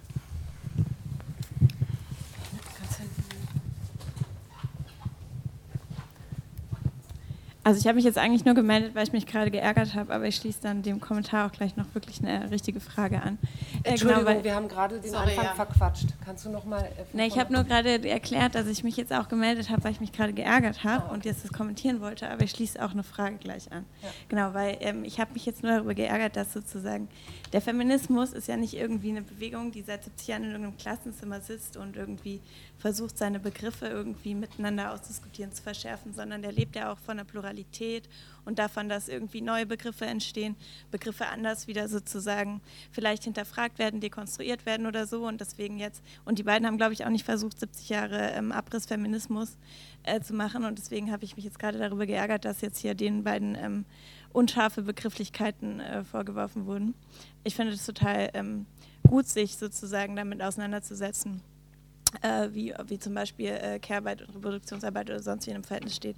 Aber ihr hattet vorhin, und jetzt sozusagen meine Frage, ähm, ihr hattet vorhin nochmal gesagt, auch in der Überleitung, dass ihr das Gefühl habt, dass jetzt in der Care Revolution und in dem, was ihr diskutiert, die historischen Debatten, die auch im ersten Teil vorgestellt worden sind, ähm, äh, total Widerhall finden. Und ich wollte jetzt nochmal, ob ihr vielleicht nochmal in so zwei, drei, vier, wie auch immer, Kernpunkten rausstellt, wo ihr sozusagen diesen Widerhall findet weil dadurch, dass es jetzt so ein sehr breiteren Umschlag war ähm, zur Care Revolution, habe ich jetzt noch nicht so direkt ähm, den Widerhall gesehen. Genau. Ja, ich würde auch vorschlagen, dass ihr erstmal was sagt und dann können wir nochmal eine neue Runde machen. Okay?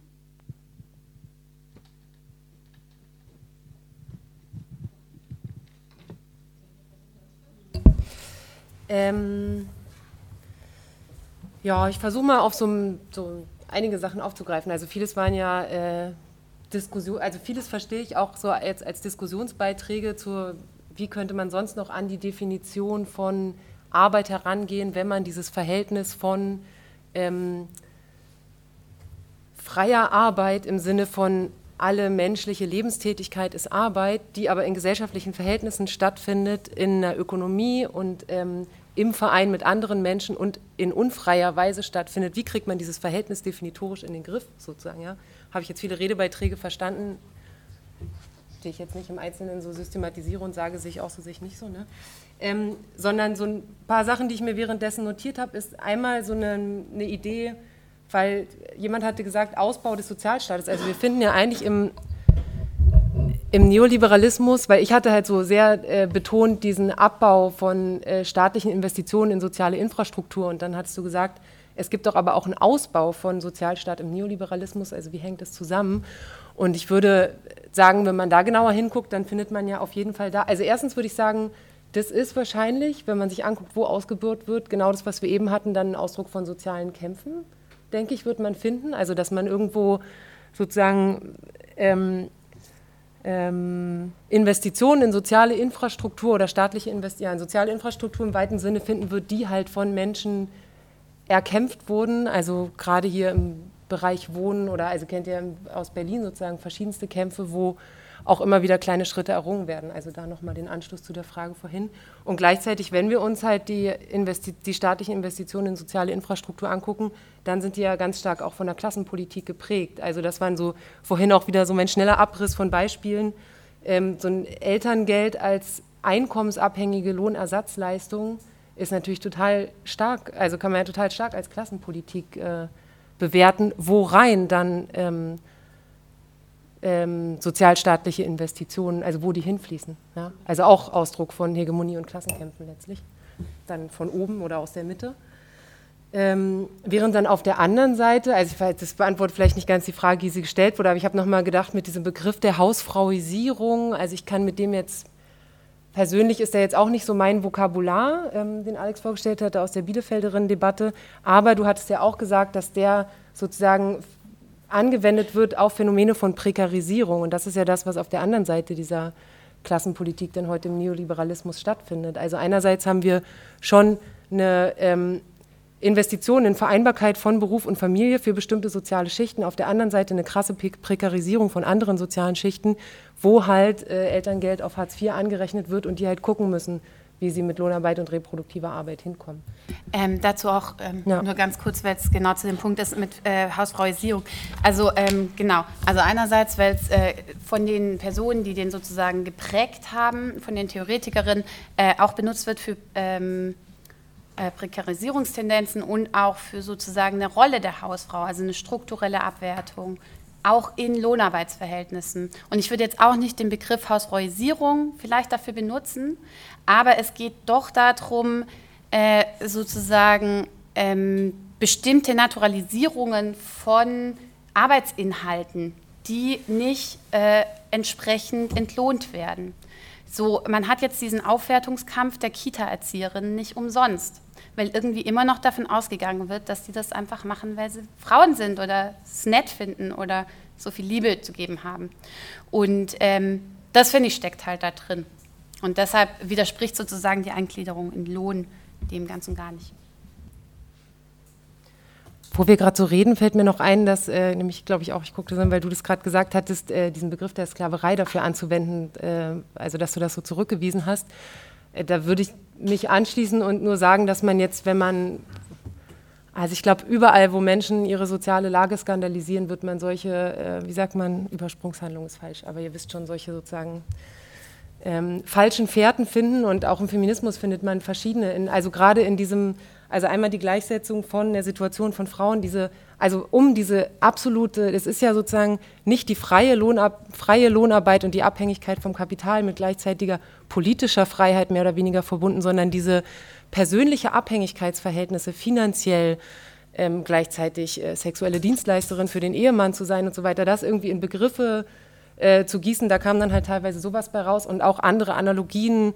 Also der Begriff des äh, Sexismus, der wurde ja auch ähm, in einem bestimmten Kontext in der Analogie erstmal zum Begriff des Rassismus und zur Analyse des Rassismus sozusagen entwickelt in der Frauenbewegung und führt dann manchmal zu so Analogien, die tatsächlich dann auch äh, ja sowas wie eine Enteignung der, der äh, Begriffe anderer sozialer Gruppen oder ihrer Kämpfe oder ihrer Situationsbeschreibung haben, ja, wie jetzt mit der Sklaverei. Mal abgesehen davon, dass es analytisch dann nicht fein ist und so. Ja. Genau, also ja. ja, das fiel mir noch so ein. Mir fällt noch mehr ein. Ähm, genau, ähm, was ich noch aufgeschrieben habe, also ähm, mit der Arbeiterbewegung. Also sozusagen, ähm, ich will das in, weder in die eine noch in die andere Richtung so so klar sehen. Also ich würde jetzt auch nicht sagen, dass die Arbeiterbewegung der arbeitenden Bevölkerung nur Gutes getan hat und vor allem auch nicht den Frauen, sozusagen. Ähm, deshalb finde ich, ähm, das jetzt wieder unterzuordnen, finde ich, genauso wie du es äh, gerade gesagt hast, 50 Jahre später auch ein bisschen oll. So. Ähm, genau, mit den Begriffen, also ich frage mich halt äh, sozusagen, das haben wir auch dargestellt. Also es hat ja eine Geschichte, wo diese Diskussion herkommt. Und man kann natürlich sagen, Marx hätte jetzt nicht produktive Arbeit dazu gesagt. Ähm, ich finde die Frage nur, was gewinnt man dadurch? Und was verliert Marx, wenn ich diesen Begriff ausweite? Und ich finde halt tatsächlich nicht so viel. Ich glaube auch nicht, genau, ähm, dass er das ausgespart hat, weil sonst die Theorie nicht funktionieren würde, sondern weil er ähm, Mann seiner Zeit war sozusagen. Ähm, genau, deshalb äh, finde ich das äh, tatsächlich nicht äh, falsch, dazu produktive Arbeit zu sagen. Ähm, du hattest noch irgendwas gesagt, aber ich habe es vergessen. Ich habe ehrlich gesagt, gerade bin ich so ein bisschen abgeschweift schon wieder zu, den, äh, zu meinen Notizen und was nämlich noch auf diesen Folien da steht und so. Ähm, Okay, dann antworte ich noch kurz auf Alex. Ja. Okay, auf die andere Alex. ähm, genau, und zwar inwiefern das äh, Widerhall findet. Also zum einen ist eine tatsächlich wichtige Frage im Netzwerk Hair Revolution die Frage, wie kann man bezahlte und unbezahlte Arbeit zusammenbringen? Wie kann man die Isolierung von Hausfrauen überwinden? Das ist äh, auch in also äh, Jette hat es vorhin gesagt, es sind inzwischen äh, rund 70 Gruppen äh, organisiert und auch immer mehr Einzelpersonen. Aber wie erreichen wir die?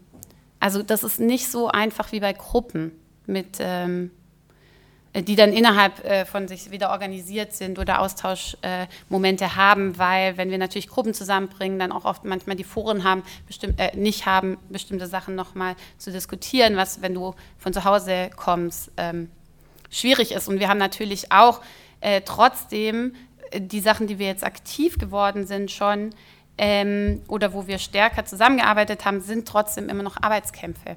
Und da ist immer noch die Frage, wie machen wir das, dass wir das ausweiten? Ähm, wie kämpfen, wie bringen wir das äh, Frauen zu Hause auch ähm, kämpfen? Und äh, das andere ist äh, so eine Perspektive von den Bedürfnissen aus, ähm, die auch die Bielefelderinnen sehr stark gemacht haben, die sozusagen deren Befreiungsperspektive eigentlich war, diese Subsistenzarbeit noch weiter auszuweiten, weil sie die Perspektive auf Bedürfnisse hätte, auf eine ähm, Auseinandersetzung darüber, was ich eigentlich für ein gutes Leben brauche.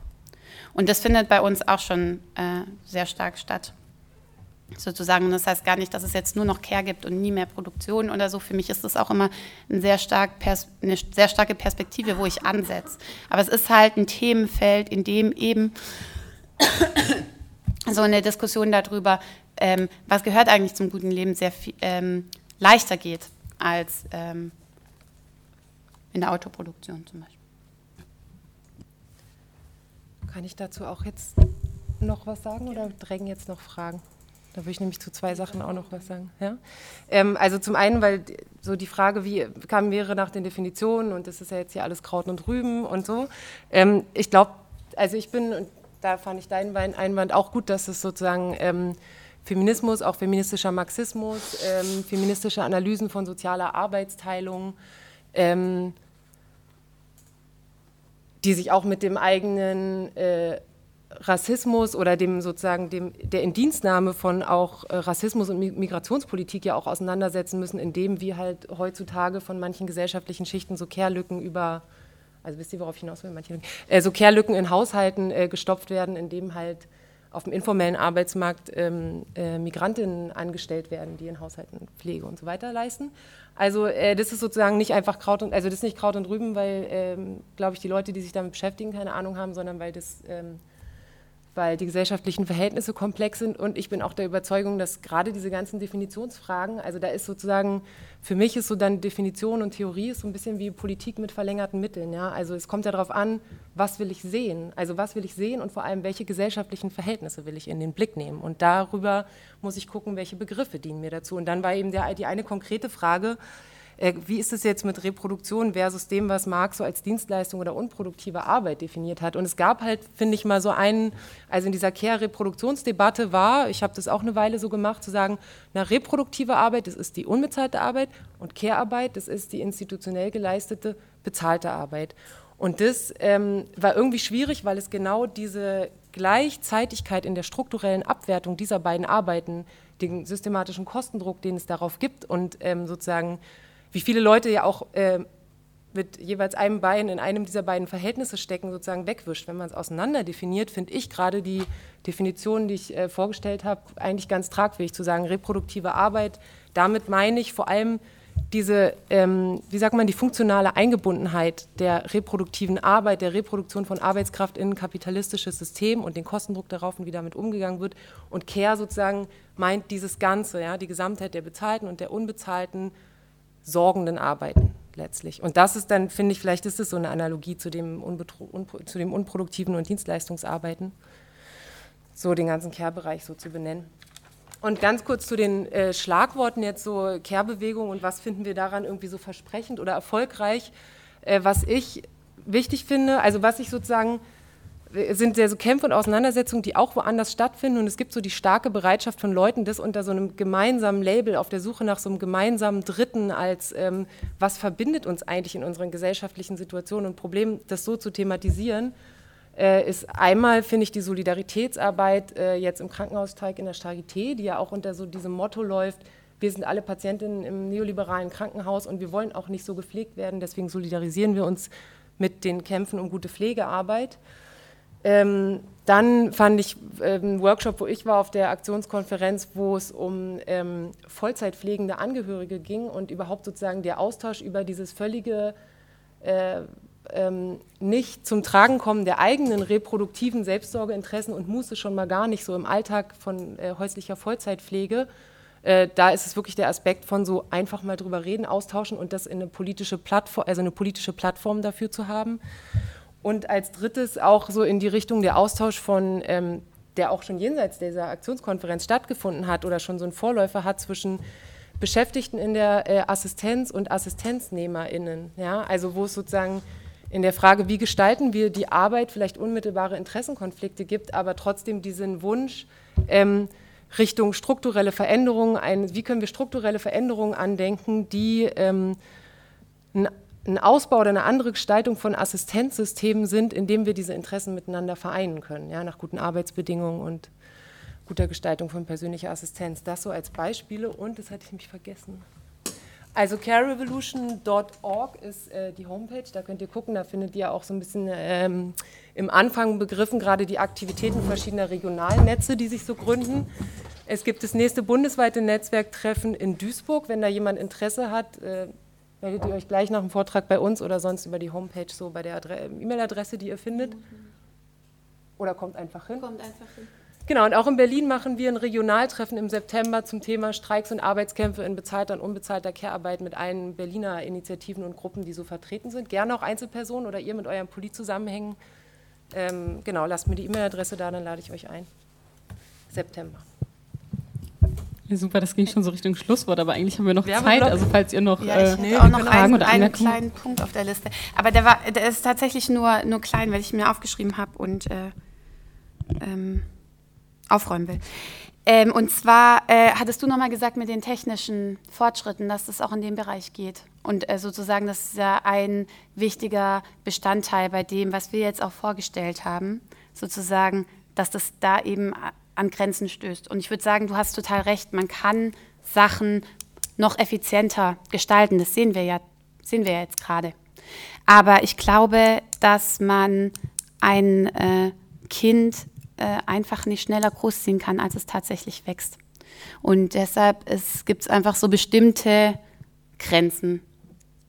Genau, ich hatte das nur noch auf der Liste, weil ich das tatsächlich einen sehr, sehr wichtigen Punkt an dem ganzen Ich auch kurz meinen Senf dazu. Ich glaube, das Wichtige daran ist, natürlich lässt sich Rationalisierung im Care-Bereich in alle möglichen Richtungen ähm, weiterdecken, Pflegeroboter, wo gar, gar keine Menschen mehr beteiligt sind. Also das ist ja nicht die Entwicklung der Pflegeroboter real, aber wenn man das so dystopisch sich denkt, oder für manche vielleicht utopisch, aber ähm, das Wichtige daran finde ich, dass eine Rationalisierung in den Bereichen so ganz unmittelbar auf Kosten der Lebensqualität von Menschen geht. Also derer, die da arbeiten und vor allem derer, die von dieser Arbeit abhängig sind in ihrer Alltagsgestaltung. Und das finde ich so dieses ne, Marx und das moralische Element in der Reproduktion von Arbeitskraft, das geht halt nur unmittelbar auf unsere Kosten.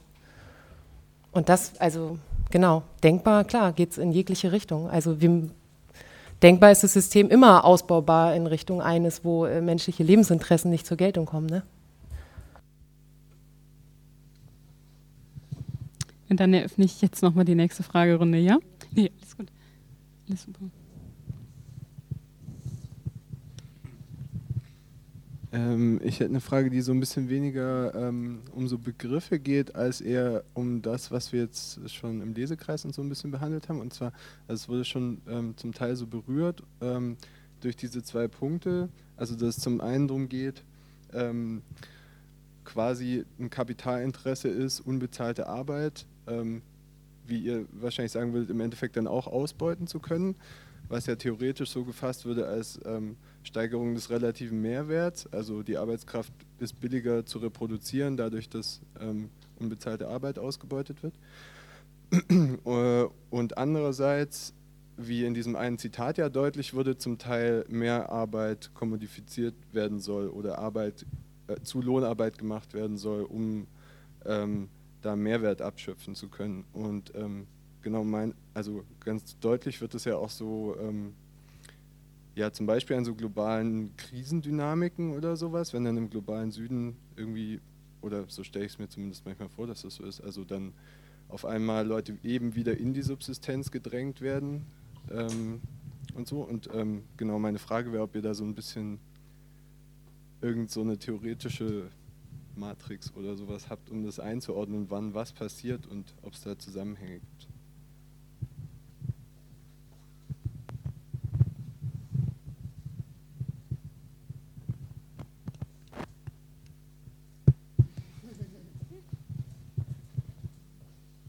Ich glaube, nur dann melden, wenn kein anderer was sagen will. ähm, ups.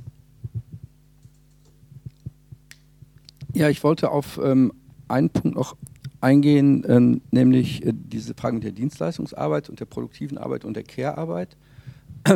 Weil ich glaube, man kann es schon so fassen, dass Care-Arbeit, dass das Dienstleistungen sind im Wesentlichen. Der Begriff der Dienstleistung natürlich weiter ist, aber er ist nicht identisch, finde ich, zu der Frage produktiv oder nicht produktiv. Auch nicht im, im, im engeren Sinne, kapitalistisch produktiv und nicht produktiv, weil es natürlich auch kapitalistisch produktive Dienstleistungen geben kann. Also zum Beispiel in der Kita, die privat betrieben wird oder im Krankenhaus, dann sind das produktive Lohnarbeiter, die da sozusagen für den Krankenhauskonzern Profit produzieren. Das ist eine andere ähm, Geschichte. Und ich würde auch sagen, dass nicht jede Produktivitätssteigerung, die da möglich ist, äh, unbedingt negativ beurteilt werden muss. Also ich komme aus dem gewerkschaftlichen Bereich und ich weiß, dass ähm, es dann sehr darauf ankommt. Also auch Roboter im Krankenhaus. Also wenn die vor allem dazu dienen, dass was weiß ich, so schwere Hebetätigkeiten erleichtert werden, dann hat da niemand was dagegen. Wenn das nicht dazu führt, dass dann sozusagen noch mehr Pflegekräfte eingespart werden. Ähm, und eine Sache noch, über die man vielleicht diskutieren könnte, ähm, weil es ist auch manchmal schwierig, irgendwas dann gleich neoliberal zu nennen. Ähm, die Sache mit dem Erziehungsgeld. Ähm, weil es ist, finde ich, eine widersprüchliche Geschichte. Es macht durchaus Sinn, dass das Erziehungsgeld als Lohnersatzleistung konzipiert ist, was bedeutet, dass Leute, die hohes Einkommen hatten und sozusagen Erziehungsgeld kriegen für eine Zeit, diese Erziehungs, Erziehungszeit machen, dass das höher ist. Weil der reale Effekt, wenn man das sozusagen für alle gleich machen würde, wäre, dass in Familienkonstellationen, die ja eher die Regel als die Ausnahme sind, wo eine Person, häufig auch der Mann, mehr verdient als die Frau, wenn das nicht so geregelt wird, dass es quasi als Lohnersatz ein Stück weit ausgestaltet ist, das noch regelmäßiger dazu führt, dass dann immer die Frau zu Hause bleibt, was ja nicht der Sinn der Sache ist. Wenn man aber erreichen will, dass eben auch die Männer möglichst im gleichen Maße letztlich zu Hause bleiben, in Anführungsstrichen eine Zeit lang, dann muss man das so konstruieren, weil das sonst nicht funktionieren wird.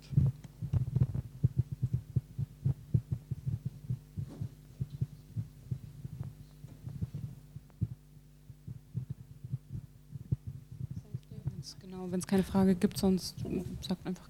Okay, ich würde, äh, der Mann kann ja trotzdem, der kriegt da seine Kinderfreibeträge, ähm, die äh, steuerlich sind und dadurch äh, hat er davon noch sehr viel mehr. Also, und mit dem Erziehungsgeld ist sozusagen ähm, trotzdem verhältnismäßig äh, verliert die Frau, wenn, wenn wir jetzt davon ausgehen, der Mann verdient viel mehr als die Frau, dann äh, wird trotzdem insgesamt ja weniger verloren, wenn die Frau zu Hause bleibt, auch als Lohnersatzzahlung. Äh, und mit dem Erziehungsgeld äh, ist auch nochmal sehr stärker das, was äh, Jette gebracht hat mit dem ähm, äh, Klassismus einfach drin, für wen sich das lohnt, äh, dann zu Hause zu bleiben oder nicht. Und ich, also ich meine, das, was ja jetzt äh, mit dieser Argumentation wurde, das ja so äh, umgesetzt. Und was wir jetzt haben, sind ja so diese, dieser Sprech auch schon so von diesen zwei Vätermonaten, also wo dann so Männer als Hobby und weil es gibt ja auch schon, also das nehme ich auch so wahr, einen starken Drang von Männern danach, äh, auch mal Familienvater sein zu wollen, auch mal, ja, also auch mal so aktive Elternschaft leben zu wollen. Und äh, ja, das ist sozusagen, aber setzt sich dann gerade um in so zwei Vätermonaten, in denen halt so ein bisschen ähm, Teilnahme an den ersten Lebensjahren des Kindes aktiv und also Vollzeit, wenn über, also wenn überhaupt Vollzeit, oft ja auch nebenbei noch Teilzeit arbeitend umgesetzt wird. Also ich glaube nicht, dass das funktioniert, sondern dass da dann tatsächlich so diese zementierten Geschlechterverhältnisse, wer hat dann plötzlich Hups aus sich heraus auch das Interesse, eher ein bisschen auf den Job zu verzichten, wer hat gerade zufällig Karrierechancen in seiner Firma und wer halt eher nicht. Also dass da halt die Geschlechterverhältnisse zustragen und nicht so sehr, also dass da das Einkommen nicht so der große Reiz ist. Deswegen finde ich, spricht einfach sozial politisch oder wenn man ähm, dann sozusagen diese äh, Geschlechterverhältnisse darüber egalisieren wollen würde, finde ich, spricht eigentlich nichts dagegen, jetzt sowas wie ein äh, Elterngeld zu haben, was, äh, was alle kriegen in gleicher Höhe und was existenzsichernd ist. Also dann, also ich finde, da spricht dann eigentlich nichts dagegen, so in die Richtung zu denken. Ähm, und dann war eigentlich auch noch so eine andere Frage. Ja, da gibt es noch eine Meldung. Hier ähm, zu dem. Ähm ah ja, genau. Also das dir diese. Oder wollt jemand was dazu sagen? Ja, ich wollte zu gleichen Punkt noch was gesagt haben. Sag. Ich, finde halt irgendwie diesen. Ich finde das halt ähm, so skandalös, dieses erstmal sozusagen hat, jetzt haben wir das irgendwie seit acht Jahren oder was und sozusagen dramatisch ist das jetzt auch nicht, wie viel mehr sich die äh, Männer um, um, um Kindererziehung kümmern. Aber was sozusagen der eigentliche Effekt ist, dass man jetzt eine Kindertagesstätte hat, wo staatlich bezahlt sozusagen äh, ein Kind 200 Euro wert ist und ein Kind 800 Euro wert ist sozusagen. sozusagen. Wie viel gibt der Staat pro Monat für ein Kind, sozusagen so eine Situation herzustellen, äh, wie viel ist welches Kind wert. Das ist sozusagen, das Gesetz ist zwar schon 2007 rausgekommen, noch vor Sarazins Buch, aber die Logik ist die gleiche Logik wie Sarazins Logik, nämlich ähm, die Idee war, warum kriegen ähm, ähm, gebildete, weiße Frauen so wenig Kinder. Die Logik dahinter ist sozusagen eine klassistische und eine rassistische, zu sagen, äh, der Staat äh, interveniert, um äh, weiße ähm, Kinder aus bildungsbürgerlichen und, und, reichen Familien zu produzieren. So, und deswegen, also ich würde der Logik da nicht so auf den Leim gehen.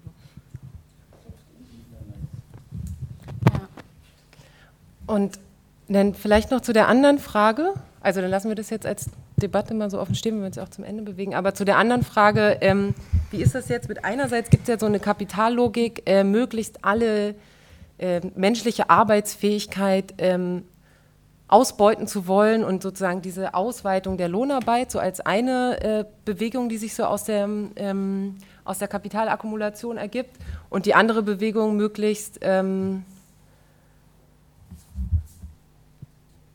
Jetzt komme ich durcheinander. Und die andere Bewegung möglichst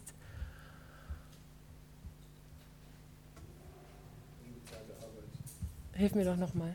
Möglichst unbezahlte Arbeit, ach so, unbezahlte Arbeit in Wert zu setzen, so rum war deine Frage, ne? möglichst diese unbezahlte Arbeit äh, in Wert zu setzen. Nee, was da in Wert gesetzt wird, genau, was da in Wert gesetzt wird in der Frage ist ja nicht die unbezahlte Arbeit, sondern die unbezahlte Arbeit, die bleibt ja als, im Sinne jetzt von der reproduktiven Arbeit, die bleibt ja als zu leistende erhalten und die Leute, äh, die Arbeitskraft der Menschen wird woanders angewendet und ausgebeutet, oder? Also die Frage war nicht, ob die unbezahlte in Wert gesetzt wird, sondern wie es sich verhält mit der Nutzung unbezahlter Arbeit als kostenlose Reproduktion der Arbeitskraft mhm. und zur Inwertsetzung von vormals unbezahlter Arbeit.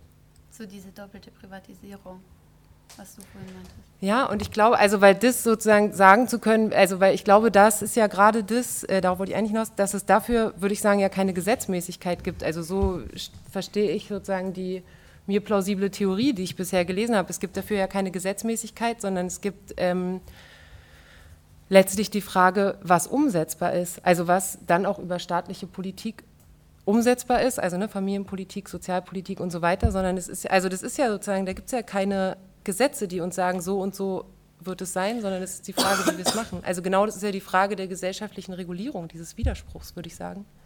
Und nicht eine, wo wir ein Gesetz dafür finden, wie sich der jetzt reguliert. Also weil du hattest ja so ein bisschen gefragt, oh, könnt ihr so wie so eine Prognose abgeben, in welche Richtung drängt es eher? Und ich glaube, das ist ja, also bin ich so der Überzeugung, dass das gerade eine gesellschaftliche Frage ist, wie sich das, wie das ausgestaltet wird und nicht sozusagen eine logische oder regelmäßig, regelhafte.